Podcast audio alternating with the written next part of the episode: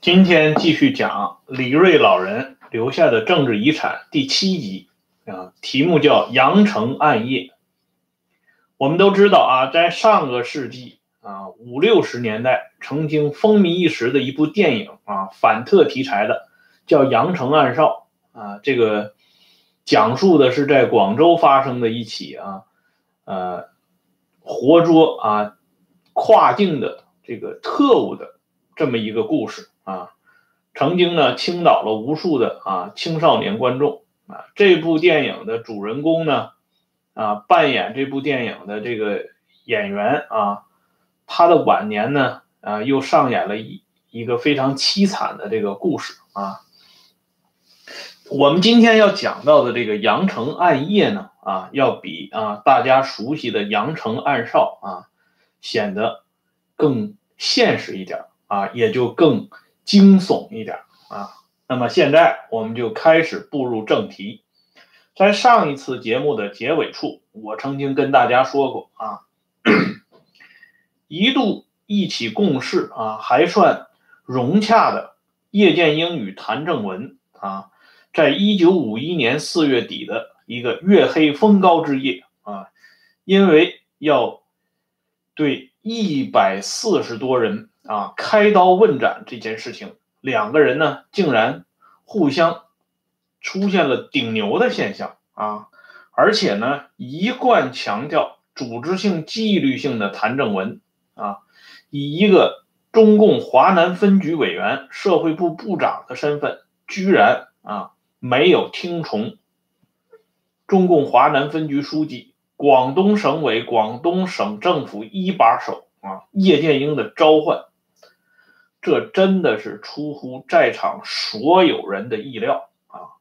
为什么会出现这样一个啊异常尴尬和窘迫的场面呢？话要从头说起啊，要从中共中央与毛泽东当时推行的一场疾风暴雨的镇反运动及镇压反革命运动的源头说起。关于这场镇反运动，毛泽东多次做过批示啊。一九五一年二月中旬，毛泽东本人电告上海、南京，说过：上海是一个六百万人口的大城市，按照上海已经抓捕两万余人，但仅杀二百余人的情况，我认为一九五一年一年之内，至少应当杀掉罪恶大的匪首、惯匪、恶霸、特务及。会道门头子三千人左右，而在上半年至少要杀掉一千五百人左右，啊，然后呢，二月三号啊，后来成为毛泽东好学生的柯庆施给饶漱石的电报，就说已经杀了七十二人，你再杀一千五百人，这个数目太少，啊，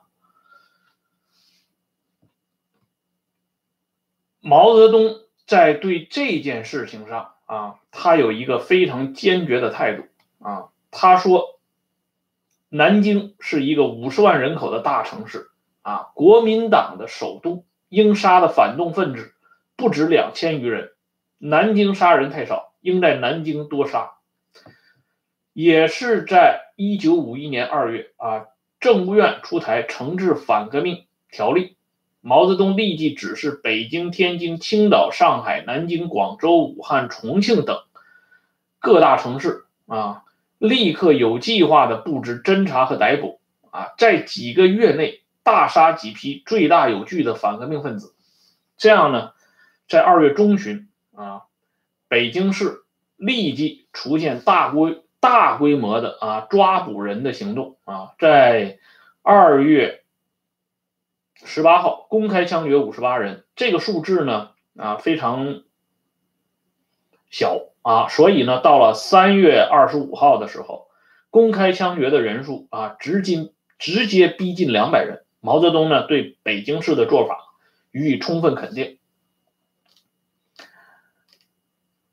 到了三月份啊，一九五一年的三月份啊，毛泽东呢再一次的啊。对上海、南京等各大城市啊提出要求他说：“我希望各大城市、中等城市都能大杀几批反革命。”啊，所以呢，上海方面动作是最快的啊，他是在四月二十七号一天逮捕八千三百五十九人啊，隔了三天呢啊，在四月三十号一天就处决两百八十五人。这种做法呢，说实话啊，已经引起了当时的公安部的重视啊。公安部对当时中南军政委员会的报告啊，说湖北省已经逮捕了一万九千余人啊，而且在省级机关当中也逮捕了一百六十人。所以公安部的批示呢，就是说如此内外不分的实施逮捕。容易引起广大干部恐慌和思想波动。毛泽东看到这个报告以后呢，直接批评了公安部啊，说公安部这个做法太机械了。他说湖北做的很好，不要去泼冷水啊，对湖北的做法加以肯定啊。西北方面的动作也很快啊，两个月逮捕了五千多人，然后杀了五百多人啊，而且呢，毛泽东。对这个判死刑的啊，这个权力的下放做了要求。他说，判死刑者，轻者经专属批准执行即可啊。这就是等于要把杀人的批准权一级一级的下放。在这个时候呢，毛对华南分局和广东省委啊这个工作呢，实际是不满意的。啊，他在一月二十二号的时候电告华南分局，他说：“你们已经杀了三千七百多，这很好，再杀三四千人啊，今年可以杀八九千人为目标。”表面上说这很好，但实际上呢，对广东方面杀人的数数目啊过少表示不满。也就是这个时候呢，谭正文走马上任了。也就是这个时候啊，谭正文把贯彻毛泽东多杀、大杀一批反革命分子啊，作为自己上任后主抓的第一件大事。刚才我们已经提到啊，中南军政委员会在湖北省机关内部逮捕了一百六十人啊，这样呢引发了公安部的不满。实际上呢，谭正文下车伊始啊，就在广东方面办了一个。头号大案，也就是把当年啊名噪一时，在延安破获汉中特训班军统特务案啊而声名鹊起的啊政保战线上的骨干啊，我们提到过的啊，在王范那一期里提到过的侦察部长啊陈伯，化名呢叫布鲁啊，以及。陈伯的副手，广州市公安局副局长陈坤啊，一举拿下。陈伯的妻子吕黄呢，与谭正文的妻子江鹏，他们是第一期特训班的同班同学，而且江鹏能够跟谭正文结合，还是经过吕黄的介绍和推荐啊。可是呢，发生了这件事情以后呢，啊，这两个人后来的关系自然也就没有办法复合了啊。晚年的吕黄呢，啊，在他的审看下，曾经出了一本啊，就是将陈伯描述为中国的福尔摩斯的这么一本书啊。这本书里边呢，直接就点出了陈伯、陈坤一案实际的呃始作俑者就是啊，当年。一起战斗过的战友谭正文，这本书出版以后呢，立刻引发很大的影响啊。谭正文的遗孀啊江鹏看到这本书以后呢，相当不满啊，他呢马上做了回击，在他回忆谭正文的文章当中呢，对吕黄啊审看过的这本书进行了啊逐字逐句的反驳。两者啊，到底孰是孰非？我们在这里已经不准备做进一步的探究。我们现在想要讲的是，谭正文到了广东以后，都发生了些什么。因为毛泽东的督促啊，叶剑英呢不得不啊，在三月五号这一天啊，毛呢是一月二十二号督促华南分局多杀人，那么叶剑英呢在三月五号拖了一个多月啊，签发了华南分局关于杀人批准权、占交地委和军分区党委的决定，这个。签发的这个决定出现在啊军科院编的叶剑英年谱的下卷上面啊，这是公开披露的文献资料啊，可以证实这件事是真的啊。叶剑英和谷大纯啊，包括冯白驹这些人都是广东土生土长的本地人啊，他们出于乡情啊，出于本能的。啊，这一丝对故土的留恋啊，不忍心过多的杀戮，所以呢，他们把毛的这个指示呢，能拖就拖啊，实在拖不过去了，在签发的时候也使用了一个活络的这个词儿，叫暂啊，暂时交给地委和军分区，也就是说，将来还有收回的余地啊。不过呢。叶剑英啊，亲自请来的这位神啊，这尊神谭正文，作为华南分局社会部部长兼广东省公安厅和广州市公安局一把手的谭正文啊，却没有叶剑英啊这么和蔼可亲啊。他一上来以后啊，这种杀伐决断，让后来啊曾经。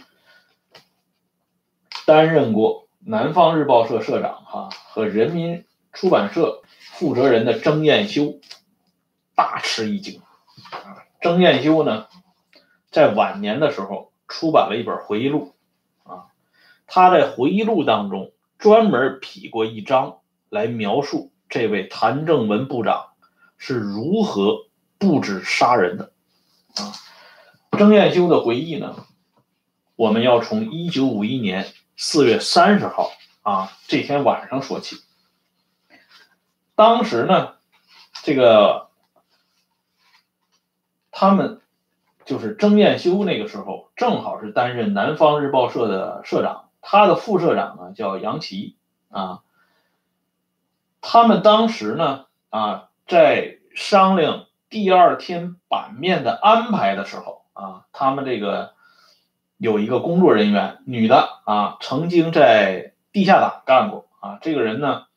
从省公安厅拿回了一个急件啊，说是明天要处决一百四十多人的名单和每个人啊两三行的罪状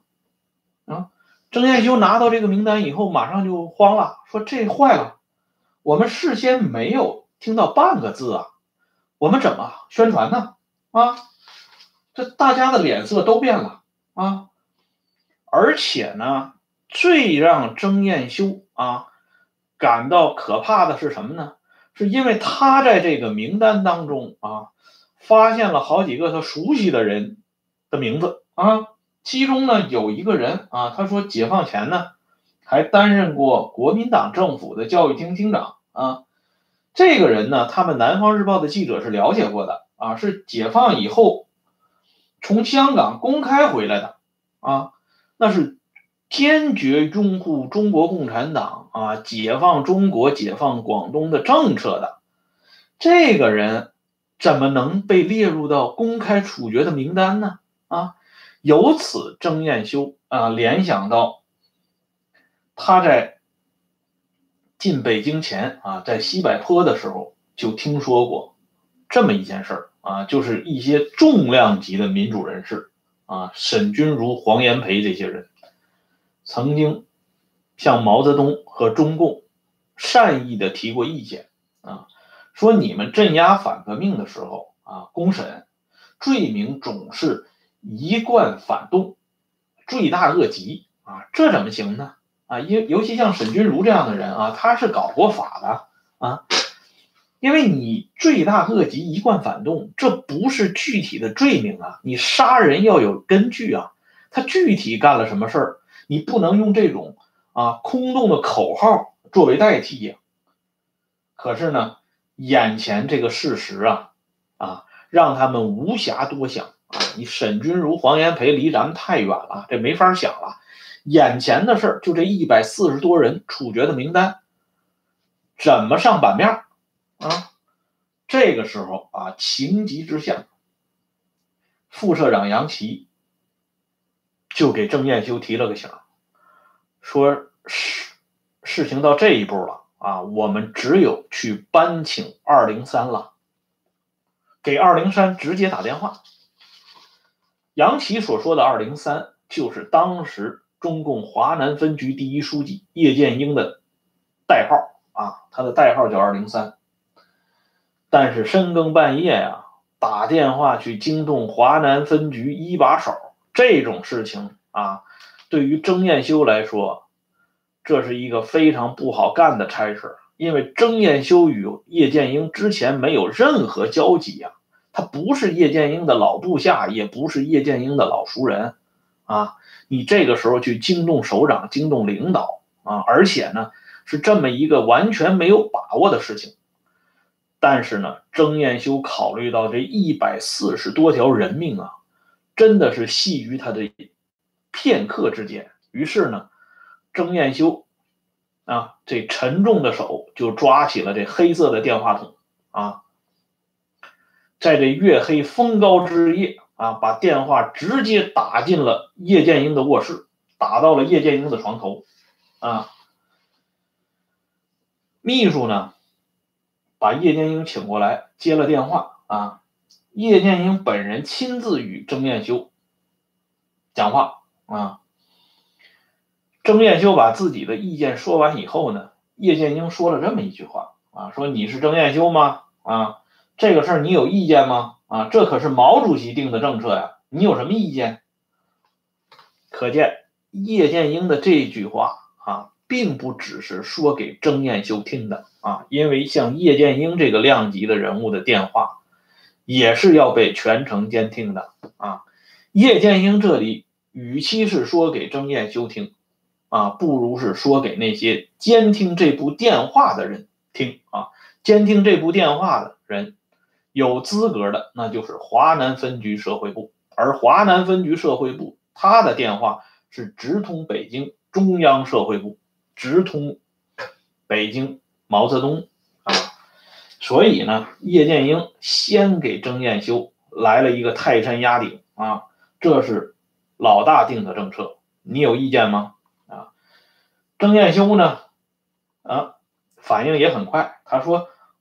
我不反对这个政策啊，只是这个具体情况太奇怪了，我只能啊简单陈述几分钟啊。然后呢，叶剑英又反复的问，最后呢，叶剑英表态了，说你在一点钟前赶到小岛，这个小岛呢是中央华南分局和叶剑英的驻地。当郑彦修赶到小岛的时候啊，一当郑彦修赶到小岛的时候，他看到啊，就是广东省政府常务副主席谷大纯。啊，华南分局宣传部副部长李凡夫啊，分局办公厅主任以及叶剑英的头号秘书姚天纵啊，已经都到位了啊。这时候呢，叶剑英呢也来了啊。叶剑英落座不久，我们要说的这个主角啊，就是。华南分局委员、社会部部长谭正文啊，领着他手下的社会部第一处处长啊，很生气的来了。这“很生气”这三个字不是我加的，是曾彦修说的啊。这处长呢，把身上背的两个麻袋啊的材料往地上啊重重一丢啊。曾彦修描述，两人均有怒色啊。然后呢，叶剑英就把这情况说了几句，简单说几句，然后就让曾彦修来讲啊，曾彦修说完以后呢，谷大纯啊还算够意思啊。谷大纯接着就补充了，说的我也不知道这个事儿啊，因为你们现在要把这些人公开处决啊，现在是凌晨一点啊。还有八个小时，九点钟你们就要公开处决，而且是用广东省法院的名义啊宣布。我作为省政府主持工作的常务副主席，我根本不知道这个事儿啊。而且呢，你们都用的都是一贯反动，民愤极大，没有一条具体的罪状，怎么办呢？谭正文啊，不为所动啊。谭正文是一个非常坚定的革命分子啊，他说一切已完全准备好，要改变影响也不好啊。然后叶剑英，嗯，就问了这么一句话，叶剑英说：“这么大的行动，分局事先不知道？”谭正文立刻反驳说：“分局开会讨论过。”啊，叶剑英说：“那是原则性的啊，决定坚决执行中央的指示啊。”不是行动指令，然后谭正文就再三强调，我们现在就是在执行中央和分局的指示。啊，叶剑英坐不住了，叶剑英这时候就说了一句话啊，说要不是报馆通知我，这么大的事情我也要明天看报才知道。这实际上啊，就已经点了谭正文了，你还是应该有一点组织纪律性啊。我毕竟是你的顶头上司，可是就这样啊，谭正文是寸土不让，坚持明天执行，已难于更改。这个争执到了最后啊，谷大纯也好，李凡夫也好，曾彦修也好，都没话了啊，顶牛顶到这个程度，已经把叶剑英顶到墙角了。最后，叶剑英说了这么一句话：叶剑英说，我们要记住中央苏区的教训。这个刀把子究竟是掌握在党委手里，还是在掌握在保卫部门手里啊？这是有很深的血的教训。这句话啊，可以说是一语双关啊。为什么叫一语双关呢？因为当年担任过省政治保卫局局长的谭正文不会不知道，在江西苏区大杀大砍的肃反运动当中，政治保卫局扮演了一个啊何等恶劣的角色。啊，而后呢，在中共延安七大期间，毛泽东曾经专门就政治保卫工作必须纳入到党委管理的轨道上来做过重要的这个批示和讲话啊。叶剑英的这句话实际上已经直接告诉了谭正文啊，只能是党指挥枪，党指挥刀，而绝不允许啊枪指挥党，刀刀指挥党啊。也就是说，你要摆正你的位置。在中共党内啊，流传着一个非常重要的规则，那就是宁可犯政治错误，不能犯组织路线错误。啊，政治路线错误，比如说你跟着王明的这个左倾路线跑啊，跟着什么什么人的右倾路线跑，这个你将来认识到了，你可以转过弯儿，做检讨啊，还有获得重用的机会。你犯了组织路线错误。那就没救了。什么叫组织路线错误？那就是顶撞领导、顶撞上级，啊，你肯定就会被打入另册，甚至终身啊都受不到重用。因此，叶剑英的这番话终于打动了谭仲谭正文啊。谭正文也知道自己虽然这根电话线直接连着北京中央社会部李克农，甚至连着罗瑞卿啊，可以直接。上达天听与毛泽东对话，但是叶剑英并非等闲人物啊，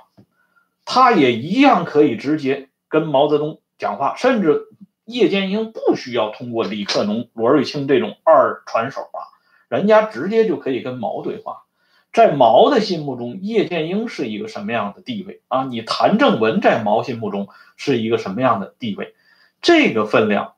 谭正文尽管杀人心切。但也还是拎得清的，于是呢，谭正文做出了让步啊，他呢打了一个电话，就告诉说明天停止执行，啊，然后呢又说全部停止执行，原因等我回来再说。就这样啊，四月底的，就是四月三十号这天晚上啊，阳城暗夜发生的这场啊突如其来的杀人事件，因为曾彦修的随机报告啊，由于叶剑英的最后的这句狠话，让谭正文不得不暂时放下了手中的屠刀。然而呢，我们说这件事没有完啊，因为曾彦修后来回忆，到一九五一年底，他回到广州以后啊，他得到的消息是，这批人已经被杀掉了，最终还是被杀掉了啊。只不过呢，一贯反动，罪大恶极，不杀不足以平民愤，这些话，在杀戮的过程当中宣布的罪状里取消了，啊，这算是接受了一丁丁点的反对意见，但是这个人呢，还是杀掉了。也正是因为，在阳城暗夜发生的这一幕啊。可以说，间接的导致了陶铸被毛泽东作为钦差大臣，直接空降到广州，担任华南分局第四书记，名义上是辅佐叶剑英、谷大纯、方方、冯白驹等人工作，但实际上陶铸已经是毛泽东啊取代叶剑英的第一个步骤。那么，谭正文。他在阳城暗夜里的那些坚持不为所动啊，寸土不让啊，言辞激烈，也就可想而知了啊。换句话说，叶剑英放出的那句狠话，只是让这场杀人的啊事件推迟了不过一个月的时间啊。由此可见啊。这谭正文的力度之大，也就可想而知了，啊，那么在接下来，也就是说，当这些事情发生之后，谭正文的命运又出现了什么样的变化呢？啊，我们将在下一次的节目里为大家继续讲述。今天的节目暂时到这里，欢迎大家收看、订阅《温相说党史》，谢谢，再见。